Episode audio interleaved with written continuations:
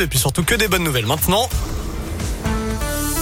c'est le journal des bonnes nouvelles avec Noémie Mabilon. Et on commence avec une belle initiative pour les jeunes. La ville de Lyon lance la bourse Jeunes Lyon 2030. Elle s'adresse à tous les Lyonnais et les Lyonnaises âgés de 16 à 25 ans qui ont une idée ou un projet pour agir pour le climat et la transition écologique ou sociale.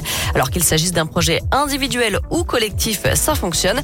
L'objectif, c'est bien sûr d'inciter les jeunes à trouver des solutions pour réduire les émissions de gaz à effet de serre, pour adapter la ville au changement ou sensibiliser les Lyonnais aux enjeux climatiques.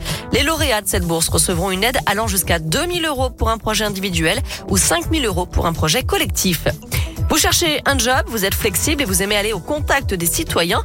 De nombreuses communes de la région sont à la recherche d'agents pour la prochaine campagne de recensement. C'est le cas par exemple à Villeurbanne ou encore à Couzon au Mont-d'Or. Les candidats peuvent se renseigner auprès de leur mairie. Je rappelle que le prochain recensement de la population aura lieu du 8 janvier au 8 mars 2024.